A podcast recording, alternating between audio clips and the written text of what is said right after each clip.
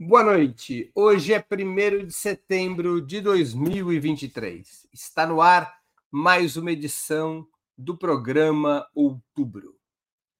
Está causando forte polêmica a decisão do Tribunal Regional Federal da Primeira Região, sediado em Brasília, reafirmando a inocência da ex-presidenta Dilma Rousseff no caso das pedaladas fiscais, das chamadas pedaladas fiscais. A sentença desse tribunal provocou imediata reação do presidente Lula, propondo que sua sucessora, derrubada por um golpe parlamentar, mereça reparação pela injustiça sofrida. Setores que apoiaram o impeachment, especialmente a imprensa de direita, rapidamente criticaram a opinião do mandatário, produzindo editoriais, análises e entrevistas com o objetivo de retirar legitimidade de seu posicionamento e defendendo a derrubada da ex-presidenta há sete anos atrás.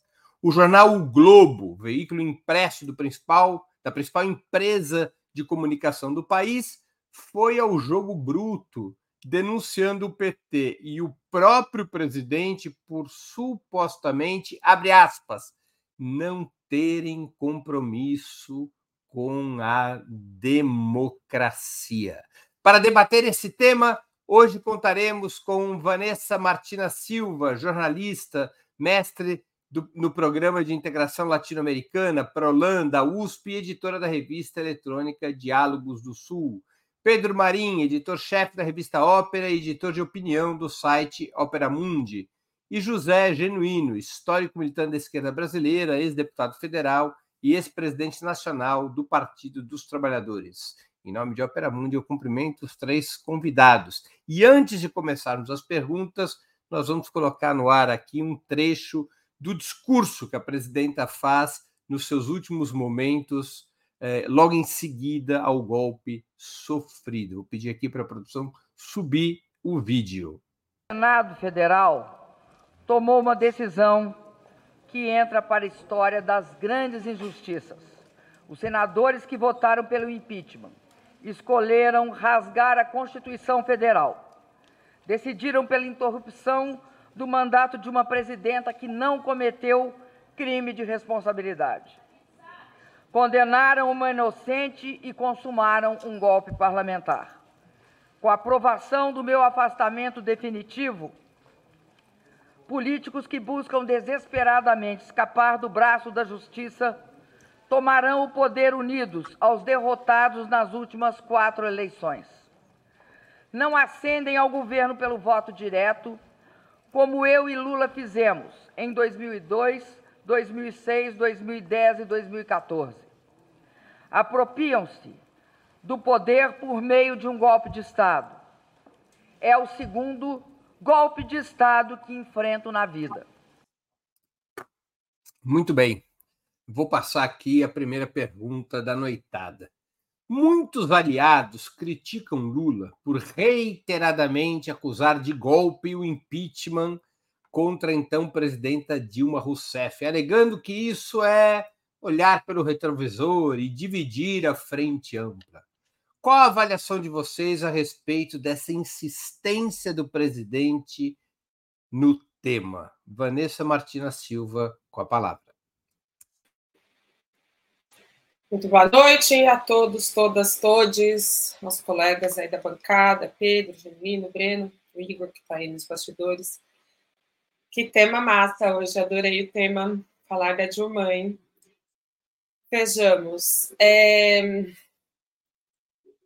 Eu acho que a gente passou por um período em que a discussão sobre ter sido um golpe ou não, o que aconteceu em 2016, ela era bastante candente e acho que a imprensa alternativa teve um papel essencial, fundamental, extraordinário nisso, porque conseguiu pautar a, inclusive a imprensa hegemônica, figuras importantes da imprensa hegemônica, como o Reinaldo Azevedo, por exemplo, reconhecem hoje que foi golpe, reconhecem que Dilma é uma mulher honesta e que foi tirada do cargo por motivos exclusivamente políticos.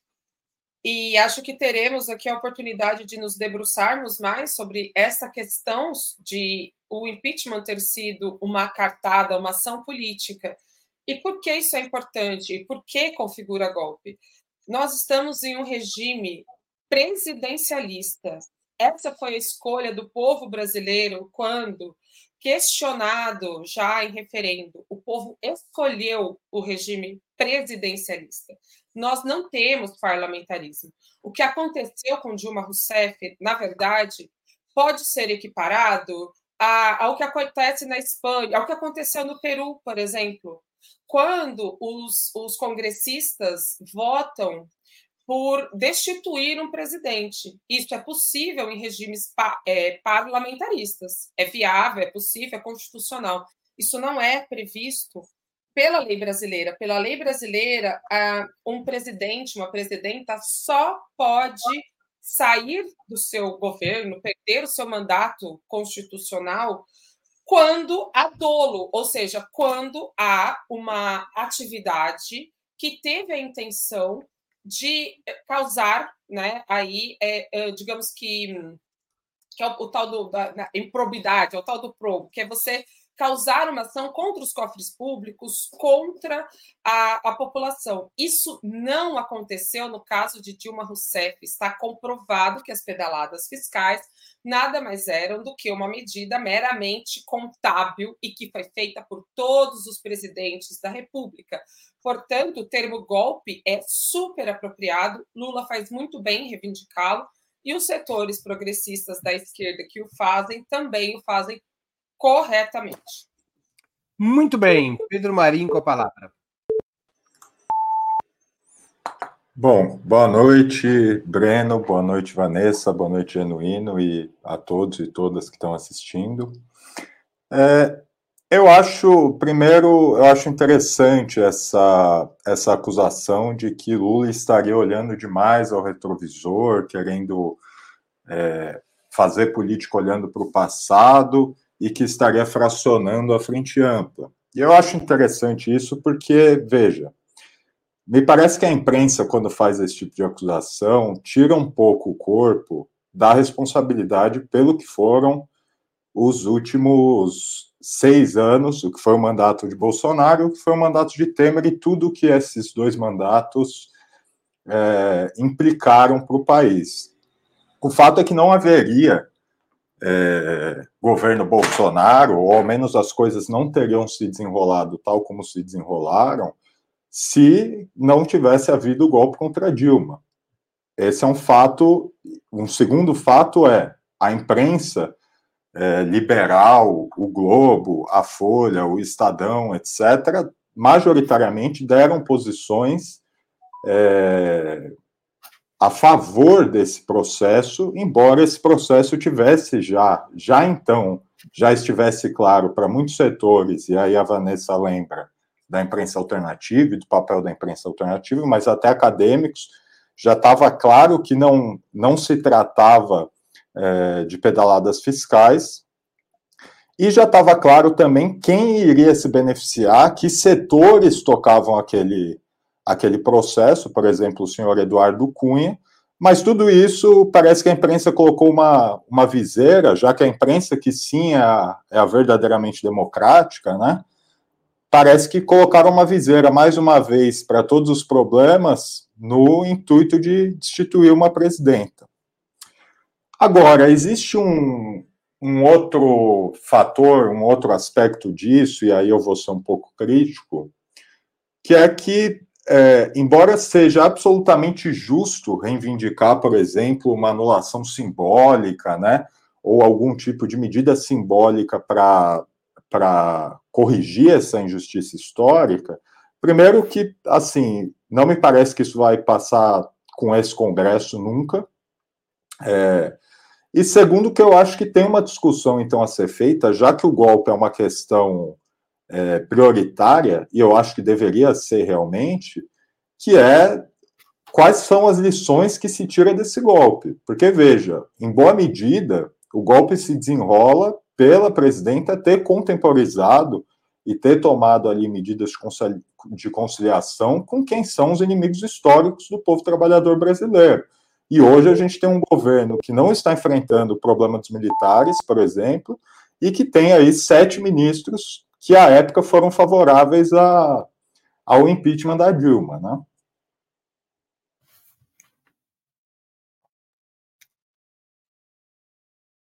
José Genuíno com a palavra.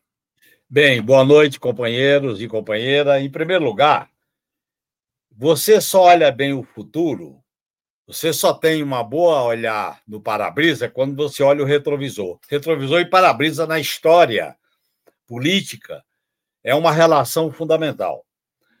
É claro que a, o golpe foi golpe, e esse foi golpe.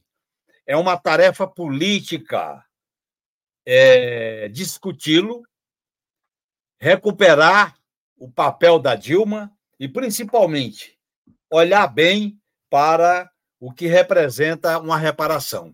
A história do Brasil tem um, uma, uma, um grande defeito quando se trata de reparação.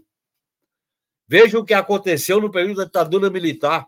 Veja o que aconteceu mais recentemente. Veja o que aconteceu com a Dilma. Então, a reparação é um elemento essencial para que a gente olhe bem o futuro.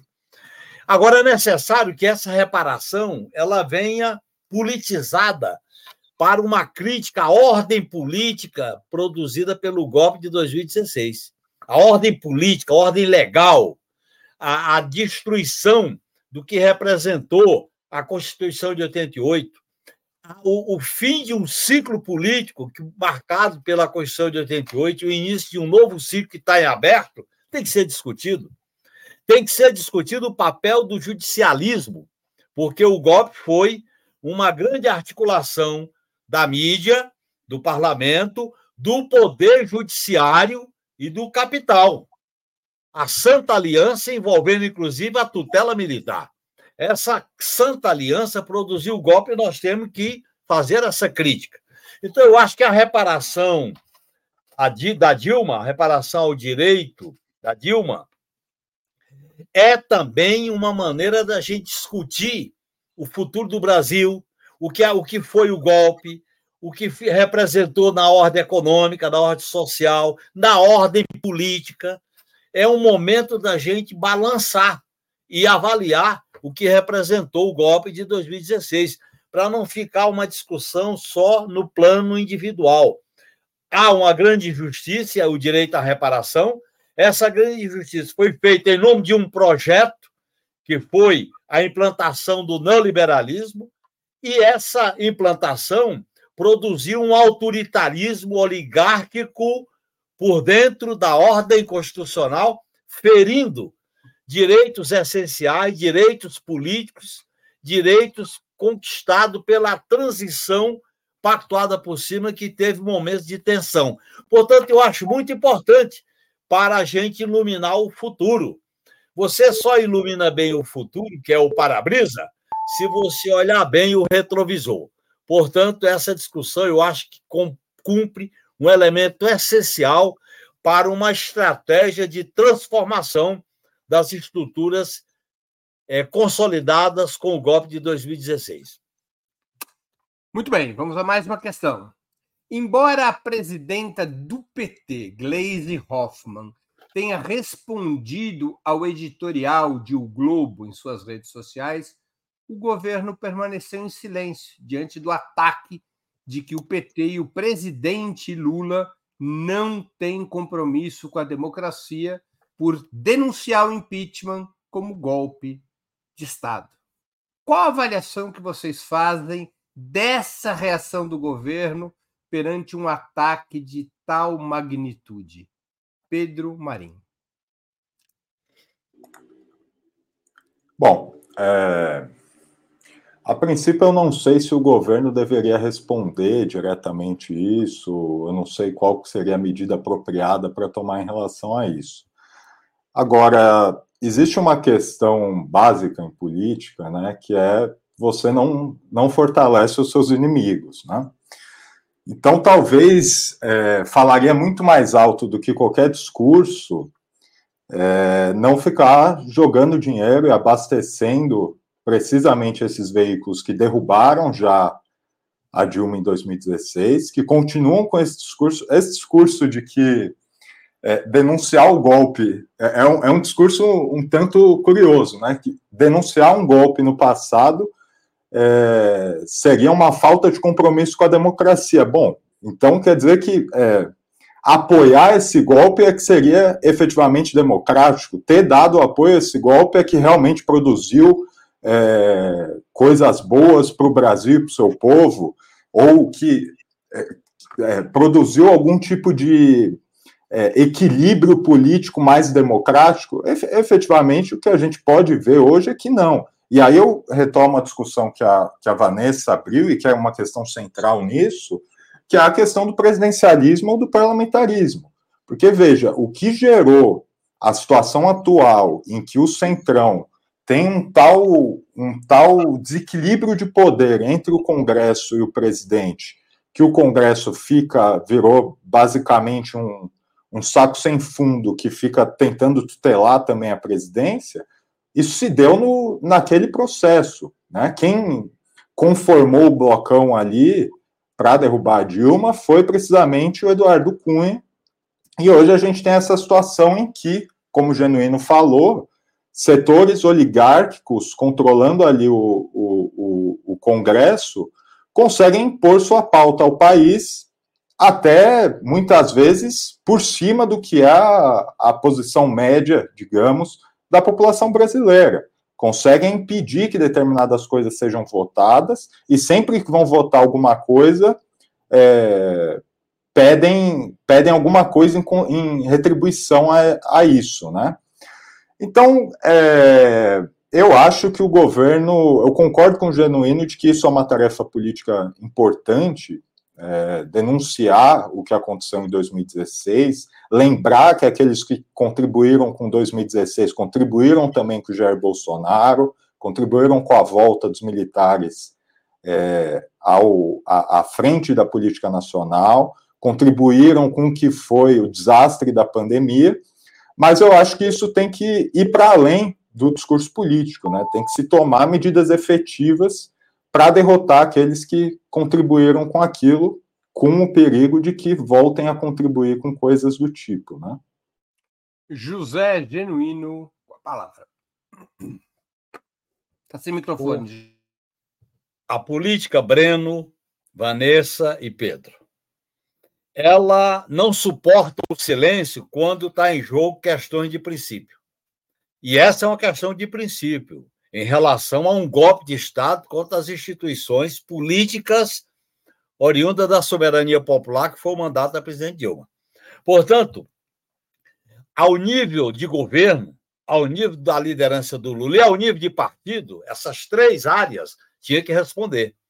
Principalmente a questão central, que é dizer que, ao falar que foi um golpe, tira o PT e o Lula do compromisso com a democracia. É exatamente o oposto e nós temos que fazer esse debate. Nós temos que fazer esse enfrentamento.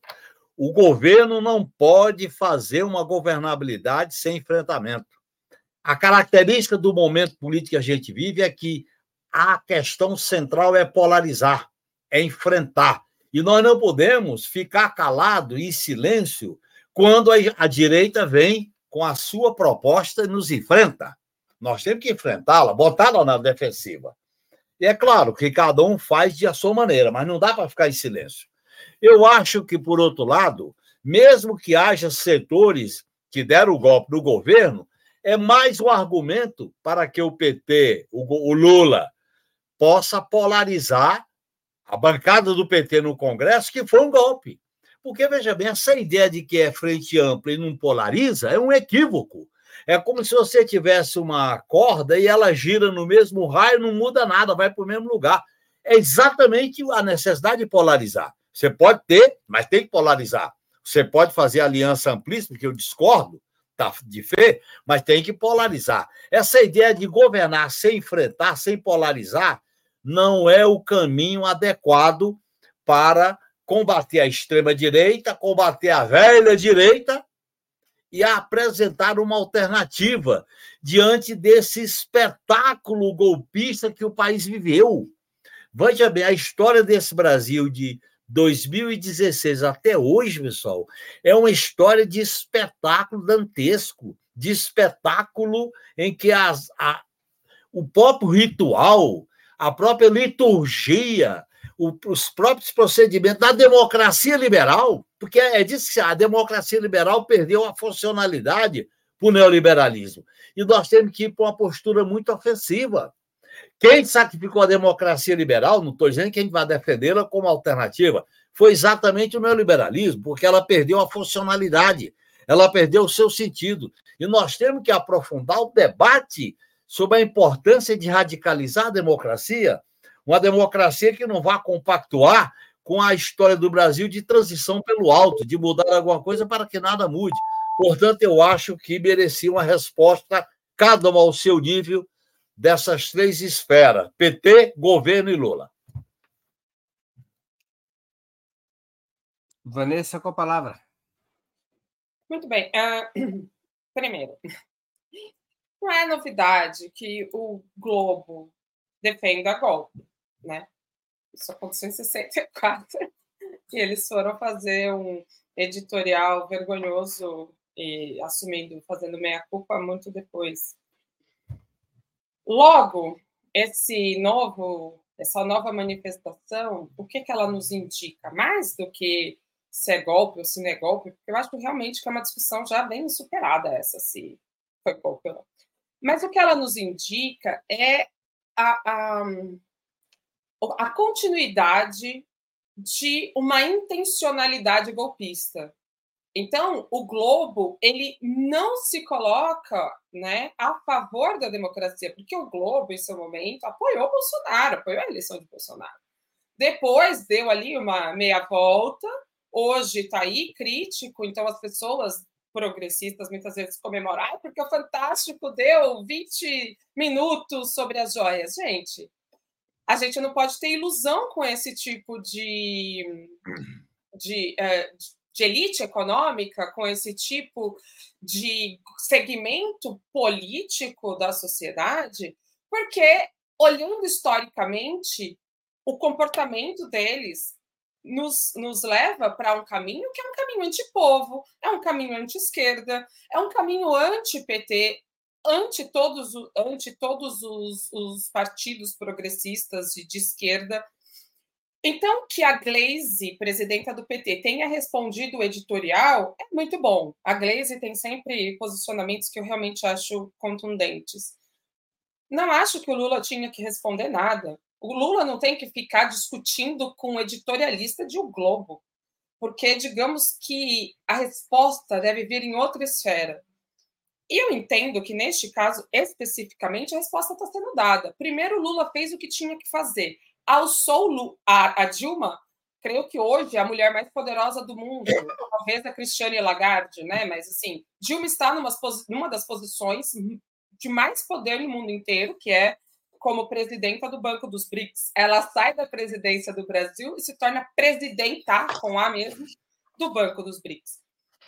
Então, Lula fez o seu gesto. Agora reivindica, além dessa questão é, da, da, reparação de, de, do poder, né, da reparação do, do, da, da figura de Dilma Rousseff, uma reparação política histórica.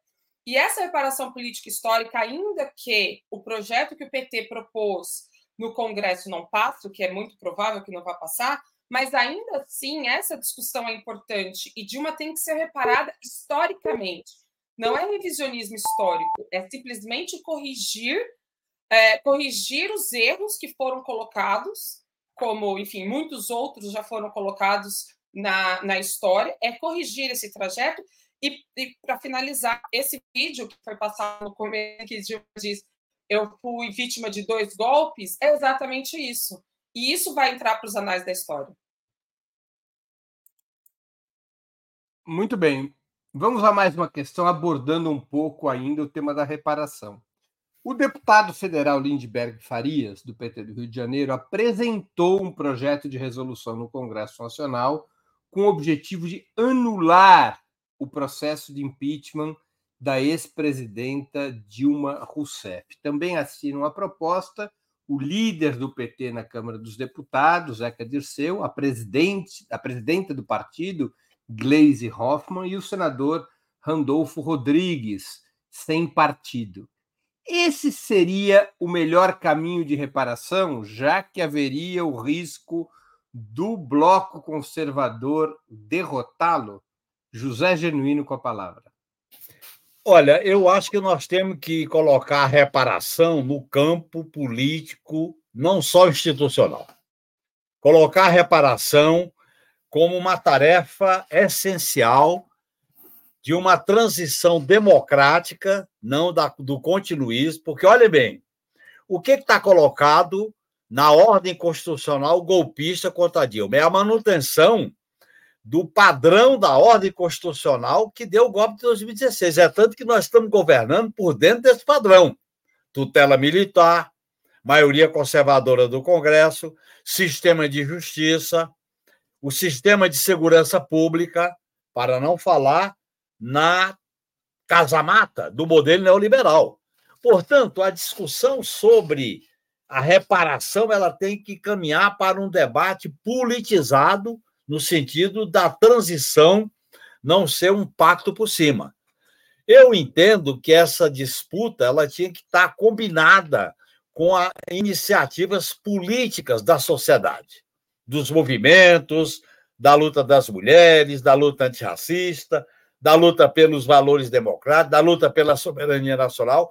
Essa ideia da gente pegar uma bandeira tão importante e aprisioná-la apenas como se fosse um projeto de lei, eu não estou negando o projeto de lei, mas o projeto de lei tem que ser num contexto mais amplo para não cair nessa armadilha que você coloca muito bem, que o projeto de lei ser derrotado e aí o Congresso, com essa maioria conservadora, legitimar pela via institucional o crime golpista contra a democracia de 2016. Eu acho que é necessário a combinação da esfera institucional com a esfera não institucional. E eu acho que está faltando um pouco isso. Eu acho que a gente devia promover um roteiro. Primeiro, fazer um ato político de reparação em, da Dilma em um ato político amplo, não apenas como uma iniciativa congressual. Segundo, fazer com que esse debate entre nas várias franjas do movimento social, do movimento popular. Terceiro, a gente fazer um debate político sobre a com o bloco de esquerda no Congresso Nacional, o bloco popular. Eu acho que é nesse sentido que a gente devia colocar a reparação. Porque a reparação ela não vai se encerrar num ato, numa atitude institucional. Ela é um processo. Aliás, as reparações históricas têm o sentido de processo, têm o sentido de ligar permanentemente o retrovisor, volta ao tema, com o para-brisa. Essa dinâmica que a esquerda tem que compreender o papel da reparação política.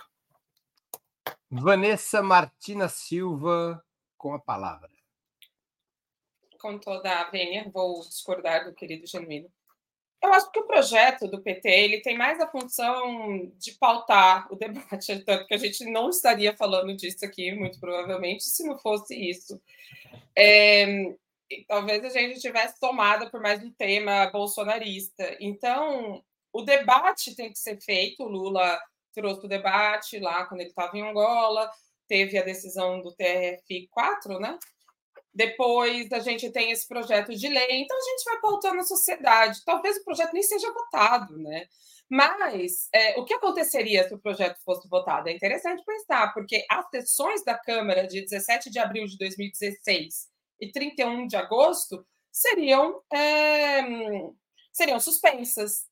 Ou seja, a sessão em que nós tivemos o inominável lá exaltando, é, exaltando o torturador, essa sessão, e todas as horror, todos os horrores, todas as atrocidades que aconteceram naquele terrível dia, que eu acho que foi um dos dias mais tristes da nossa história, tudo aquilo seria arquivado, né? Então, isso seria realmente bastante interessante. Isso vai acontecer? Provavelmente não, mas isso levanta um debate. E levanta esse debate importante. Então, os veículos da. Enfim, a CNN começou a discutir isso, a Globo discutiu, a gente está discutindo. Isso é importante, eu acho que, é, que a questão é, é essa, porque o que tem que acontecer já aconteceu, digamos, né? Então, Dilma foi reparada, ela em si foi reparada, está no grande posto.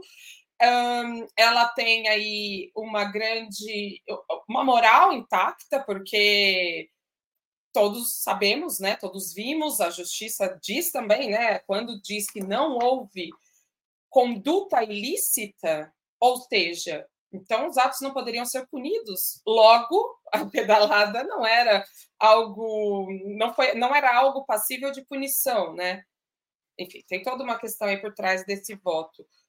Mas, mas é isso. Então, a, a reparação se dá de muitas maneiras, desde essa questão pessoal, que já foi reparada, até a política, que é um processo está sendo reparado, e a histórica. E a histórica depende de nós, nós jornalistas, historiadores, professores, nós como sociedade civil, nós fazemos essa reparação. Então, é importante que isso, isso esteja sendo debatido e é importante, principalmente, fazer um enfrentamento à grande mídia, porque esse discurso de o Globo, ele não se sustenta, né? Assim, se você trouxer com um olhar histórico, um olhar sério, esse discurso absolutamente não se sustenta.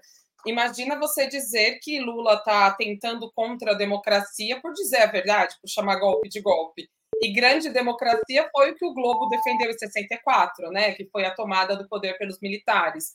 Ou em 2018, de novo, a tomada do poder pelos militares, porque o governo Bolsonaro era gerenciado e tinha em todas as suas instâncias militares. Pedro Serrano com a palavra. Pedro Marim, perdão. Perdão, desculpa, Pedro. É o cansaço. Sexta-feira à noite eu já estou chamando, tudo, tudo chamando, bem. chamando o urubu de meu louro. Não, tudo bem, Breno. De qualquer forma, eu ia falar de lei. Eu não estou à altura do Pedro Serrano, mas é, veja, eu acho que existe, existem algumas dimensões que podem ser conflitantes ou podem ser paradoxais a princípio, se tratando desse caso, né?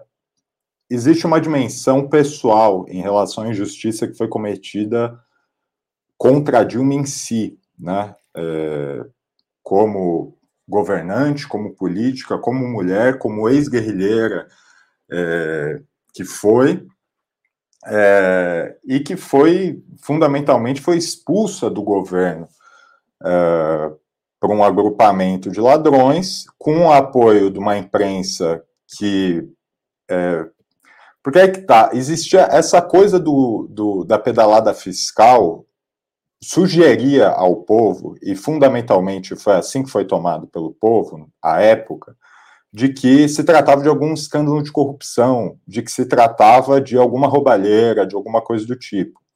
E a Dilma, justamente, eu, é, sabendo da integridade dela, é, é uma daquelas coisas que dói você ser acusado precisamente do contrário do que você é, né? Nesse sentido, eu acho que essa proposta do Lindbergh, a defesa que a Glaze fez, é, enfrentando o editorial do Globo, etc., tudo isso é positivo é, e é justo, né? Existe essa dimensão pessoal e é bom que, que as pessoas não se esqueçam disso, né? No entanto, como pontuou o Genuíno e a Vanessa, o golpe de 2016 não trata só de uma injustiça pessoal contra a presidenta Dilma. Trata de, uma, de um problema político para o país que diz respeito a qual que é, afinal de contas, o sistema político que vale, se é parlamentarista ou se é presidencialista, trata dos retrocessos econômicos que vieram desde então. É bom lembrar das reformas aprovadas sob o governo Temer, é, é bom lembrar da destruição de postos de trabalho da destruição de um setor inteiro é, da construção civil que implicou aquele processo. E nesse sentido, isso não vai ser resolvido pela lei, porque vejam, se a lei valesse para impedir esse tipo de coisa, a princípio, o impeachment não teria acontecido. Né? Nós dizemos que é um golpe precisamente porque se trata de um setor do próprio Estado, é, se colocando contra um outro setor, derrubando esse outro setor à margem da lei, né? Então, eu, nesse sentido, eu concordo com a Vanessa que é importante que se crie esse fato político, precisamente para se criar discussão, mas eu acho que isso tem de, tem de ir além, quer dizer, tem que ter um esforço, de fato, de mobilizar essa discussão nas bases e, acima de tudo, tem que se cobrar o preço daqueles que apoiaram esse golpe hoje, porque aí sim se conecta o, o retrovisor com o para-brisa. Né? Nós temos uma interessante pergunta de um espectador, do Alberto Alves, que contribuiu com o Superchat. Collor foi caçado e depois absolvido pelo STF. Merece reparação também? Vanessa Martina Silva com a palavra.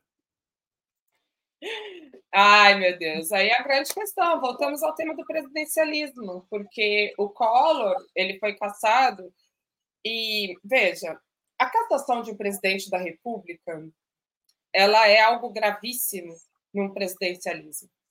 É gravíssimo. O Brasil tem a prerrogativa de cassação de presidentes, ok. Só que isso precisa estar fundamentado, muito bem fundamentado, e precisa estar comprovado o dolo, precisa estar comprovado pelo motivo que o impeachment é feito, precisa estar comprovado que, é, que isso aconteceu. Eu peço escusas aqui, porque o caso Collor não é assim, não tenho profundo conhecimento sobre o caso Collor, eu era criança na época e assim, agora de, de súbito eu não sei fundamentar por que exatamente aconteceu o impeachment. Mas a questão é que se o STF depois, e isso realmente é o fato, é, o, o absolveu, qual é o problema nisso? Que a fundamentação do Congresso para realizar o impeachment não estava bem definida, não estava bem fundamentada. E essa questão de não estar bem fundamentado, Collor ter caído por um Fiat Elba, mas ele renunciou também, né? Se não me engano. Enfim, mas o, o, impeachment, e a gente tem que ser, a gente não pode ter uma posição, ah, porque então é do meu campo político, eu vou defender que, que não aconteça, e é do outro campo eu vou defender que aconteça. Por exemplo, Bolsonaro tinha fatos e mais fatos comprovadamente é, e, e, do conhecimento da ciência de todos que poderiam levá-lo ao impeachment. 200 mil mortes na conta de Bolsonaro. E o impeachment não foi sequer votado. Dilma Rousseff caiu por uma pedalada fiscal que não é crime que todos os demais cometeram, todos os presidentes cometeram, inclusive Bolsonaro.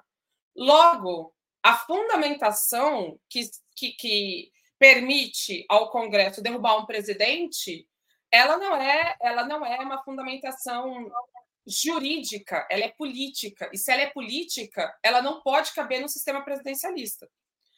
Enfim, e aí, ah, se cabe reparação ao Collor. Aí já é outra questão, uma questão mais política, eu entendo que não, apesar de ele ter sido absolvido no, no STF, mas entendo que no caso do Collor, não caberia, porque ele realmente causou danos materiais, inclusive, à população brasileira, logo não vem ao caso. Com a palavra, Pedro Marim. Bom, como a Vanessa, eu não, não tenho exatamente muito, muito conhecimento da questão Collor. É, é uma boa provocação, mas eu responderia essa provocação no seguinte sentido: bom, é, se se está demonstrado juridicamente que foi uma injustiça, pode, pode se repará-lo. Não vejo problema, precisamente porque a reparação simbólica é, não é o principal, não é o que eu estou reivindicando como principal. É, ao mesmo tempo, é, eu defenderia isso? Não, porque o Collor é quem é o Collor. É, eu não estou na, na, naquela categoria de coisas neutras que Deus criou e que ficam é, é, levitando em algum lugar especial do, do universo. Então, não, não vou, não vou pedir isso em relação ao Collor e acho justo que aconteça em relação a Dilma é, fazendo esse, essa observação de que também tampouco vejo muito problema em, em se fazer esse tipo de reparação. Agora, volto a, a, insistir, né? A questão do golpe de 2016 não diz respeito simplesmente à injustiça pessoal que foi cometida contra a Dilma. Diz respeito a um problema de organização política, diz respeito é, a um problema midiático, como a Vanessa tem pontuado aqui, diz respeito a, a tarefas que ainda estão é, para serem enfrentadas e para serem levadas a cabo hoje. Quer dizer, é uma coisa interessante, porque Assim, se a gente tem sete ministros que, que, que apoiaram o impeachment e, e um outro ministro, o ministro da Fazenda, que foi contra, mas que achava que golpe era uma palavra muito dura, e a gente coloca isso como uma questão primária, e de novo, eu acho que deve ser uma questão primária, a gente está contemporizando coisas que são é, contraditórias, evidentemente. Se a gente diz que a imprensa teve um papel fundamental num processo político que fundamentalmente levou à morte de pelo menos 200 mil pessoas que não deveriam ter morrido. Eu, assim, eu acho que a conta, obviamente eu não sou um especialista nisso, né? Mas eu, eu colocaria muito mais a nível pessoal, é, levando-se em consideração que foi a média mundial de mortes por Covid, o que foram as políticas adotadas por outros países, etc. Então, veja, é uma questão de responsabilização. Não é só uma questão de fazer justiça a Dilma, é uma questão de responsabilização política daqueles é, que injustiçaram Dilma e injustiçaram o país e estão comprometendo o desenvolvimento político e econômico do país até hoje, enquanto se pintam de democratas e acusam seus inimigos de terem algum pendor ditatorial porque denunciam golpes. Quer dizer, é uma coisa é, absurda, né? Com a palavra, José Genuíno. Eu vou polemizar um pouco. Em primeiro lugar, pessoal, o golpe contra a Dilma não foi apenas um grupo de ladrões. A mídia, o capital, a ordem econômica dirigida pelo imperialismo americano e o Supremo Tribunal Federal, que não foi citado, eu faço questão de citar, que deu aval, presidiu o julgamento dela no Senado Federal e fizeram aquele arremedo de não caçar os direitos políticos. Ali estava em jogo uma ruptura para um novo modelo econômico de radicalização do neoliberalismo, do regime oligárquico e a eliminação de direitos. Eu acho que é importante se colocar isso em relação ao colo. E ao colocar isso em relação ao colo, não é com a visão é, de neutralidade. A visão é o seguinte: a esquerda foi protagonista do impeachment do Collor. Eu estava lá. E esse protagonismo levou à vitória do neoliberalismo com o governo Itamar e Fernando Henrique Cardoso. E ao fazer aquela campanha por ética na política, nós empoderamos Ministério Público, Polícia Federal e os órgãos de coação do Estado para o que depois se manifestou na perseguição ao PT, no mensalão e na Lava Jato. O judicialismo da política brasileira começou ali. Essa discussão é uma discussão mais profunda. E é, essa discussão tem a ver com o momento que a gente vive hoje. Tem a ver com esse movimento para que nós não podemos ter ilusão nesse judicialismo. Na, na, a, na, no impeachment do Collor, nós tivemos uma grande ilusão em que o Ministério Público e a mídia ia consertar o país e elas, elas tiraram o colo e botaram uma alternativa neoliberal que representou Itamar e depois o governo FHC com dois mandatos e viabilizou as reformas neoliberais. Eu acho que naquele momento a, o viés que nós demos para a campanha Fora Colo foi um viés que hoje eu faço uma crítica. Foi um viés moralista com é, viés de apostar no judicialismo. Toda vez que a esquerda faz essa ponte com o judicialismo, ela acaba sendo vítima do judicialismo depois. Veja o caso da Itália, que é o mais dramático, em relação a muitos procuradores que eram simpáticos ao Partido Comunista Italiano, depois ao PDS. E olha o que, que deu. Portanto, é, eu acho que esse debate é fundamental. Não só envolve a, a gente entender o sistema de governo, mas como a gente entender o que está em jogo nesse processo. O PT foi essencial no impeachment do Collor, mas quem levou não foi o PT. Quem levou foi o neoliberalismo com a eleição de Fernando Henrique Cardoso, tendo como base o plano real. Eu acho que essa discussão nós temos que fazer. Portanto, não se trata de reparação em relação ao Collor. Trata-se de discutir naquele momento a maneira como a esquerda atuou naquele grande movimento que foi um movimento moralista e deu no que deu. Muito bem, vamos a mais uma questão.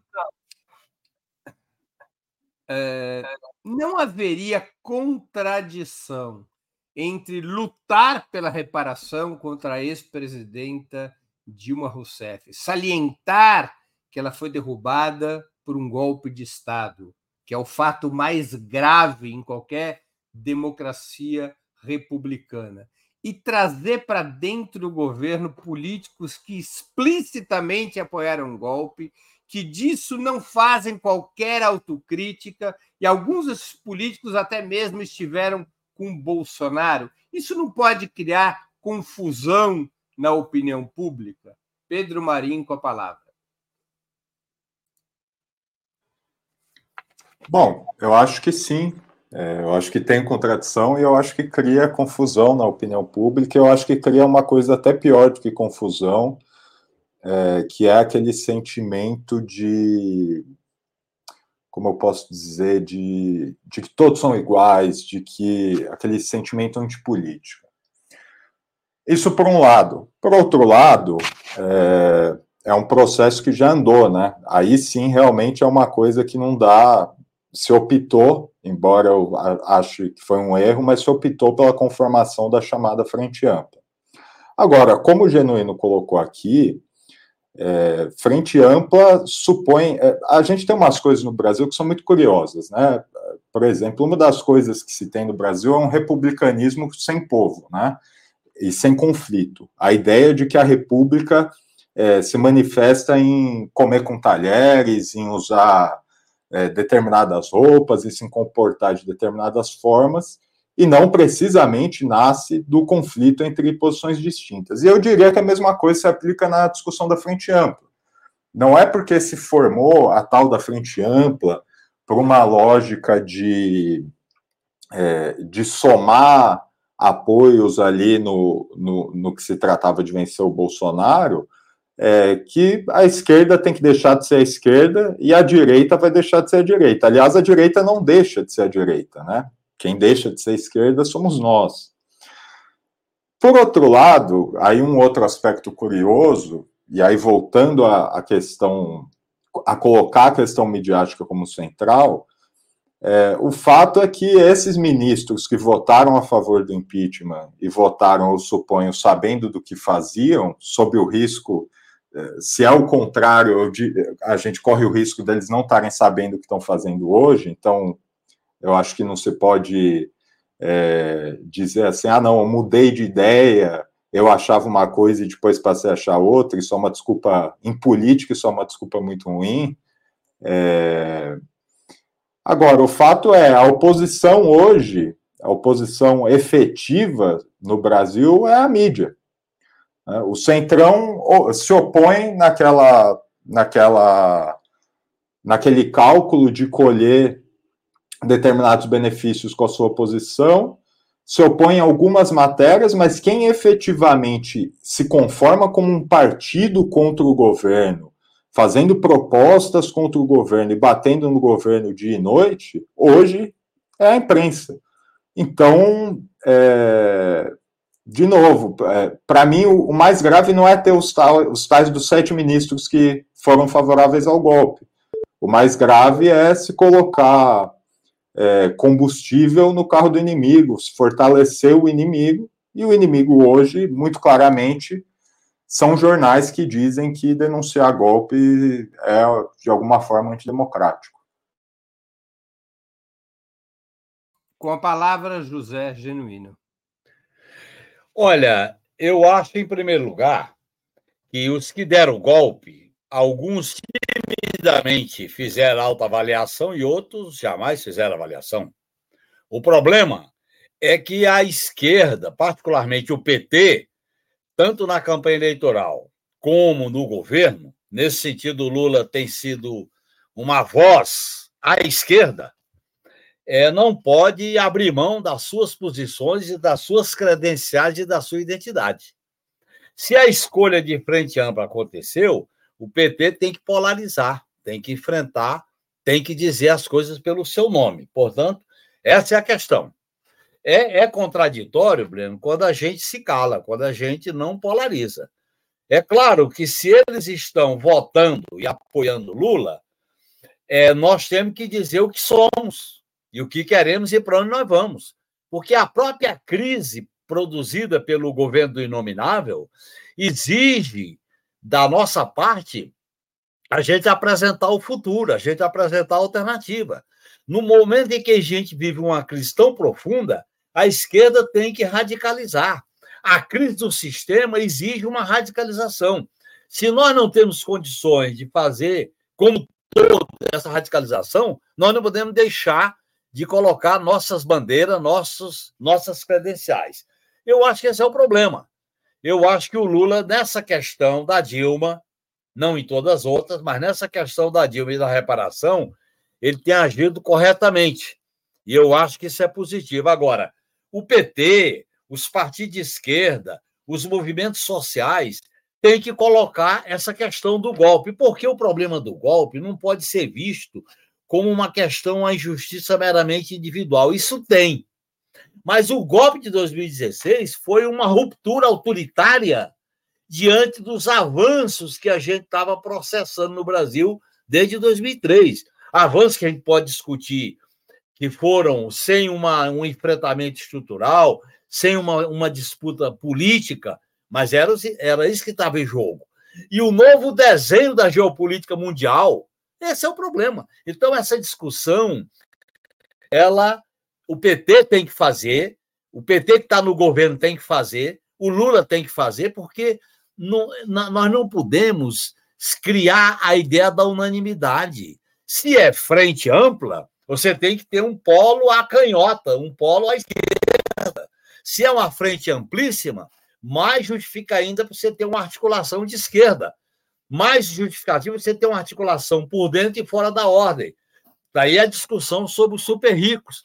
Está aí a discussão do salário mínimo, está aí a discussão do, no, do PAC. Esse é o debate que nós temos que fazer do ponto de vista de explicitar uma plataforma popular, democrática, que enfrente a extrema, a velha direita e atenda às reivindicações da pauta do povo.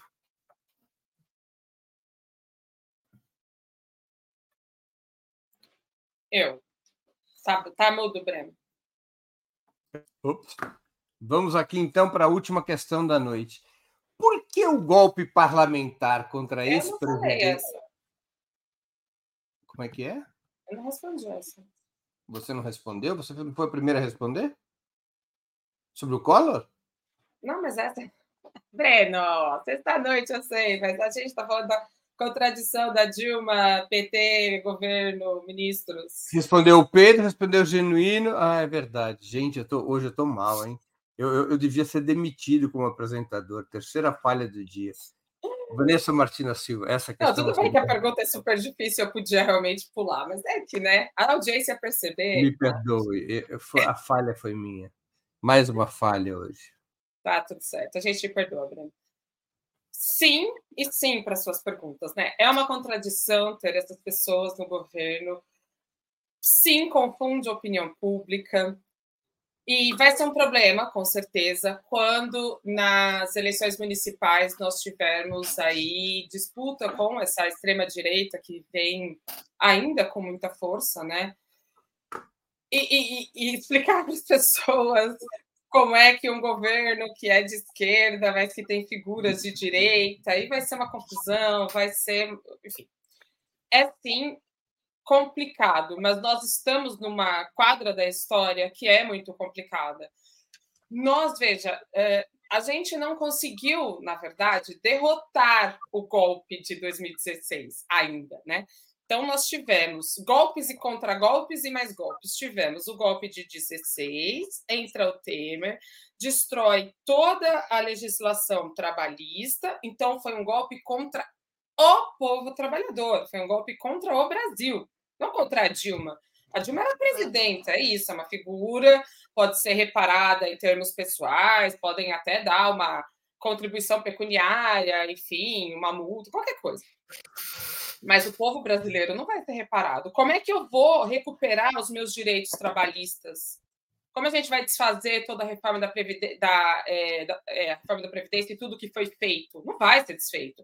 Então, a gente tomou um golpe, e esse golpe não vai é, ser reparado assim tão facilmente. Aí veja, começou em 2016, né? Se agrava em 2018 com a figura de Bolsonaro.